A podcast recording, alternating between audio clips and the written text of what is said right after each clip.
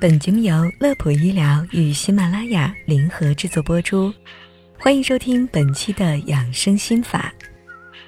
夜跑作为时下最流行的运动之一，很受人们的喜爱，尤其是到了夏天，晚上在城市的各个地方都可以看到不少的夜跑族，而在朋友圈也时常有姑娘小伙分享夜跑给他们所带来的改变和收获。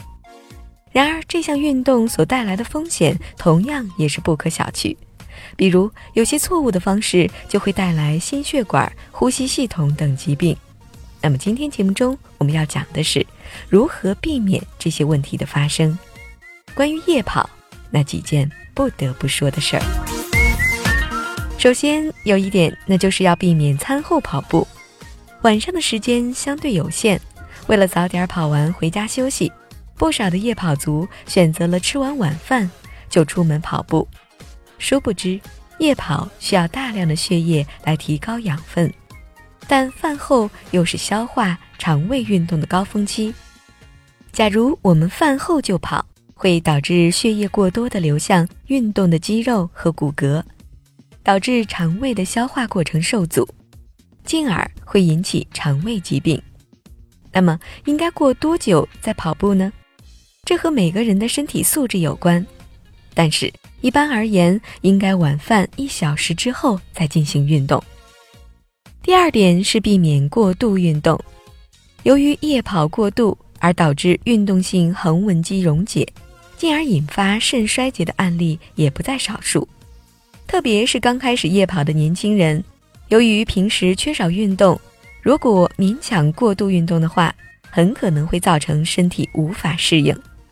引起横纹肌溶解综合症，肌肉分解所产生的肌红蛋白会在肾小管中形成结晶，阻塞肾小管。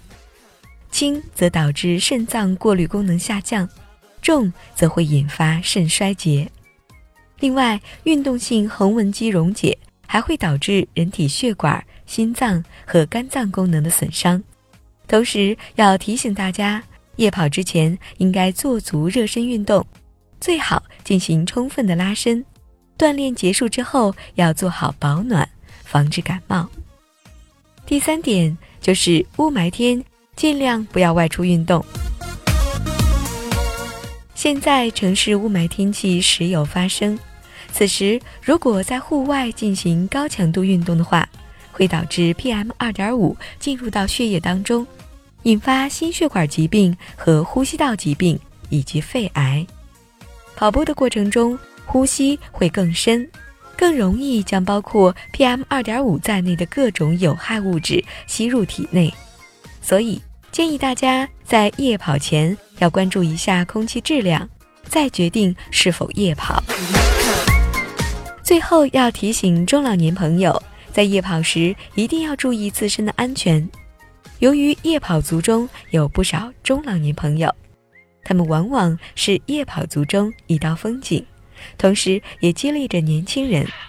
但是中老年人的身体相对较弱，而夜跑又是比较耗体力的运动，所以建议中老年人改跑为走，这样自己放心，让家人也放心。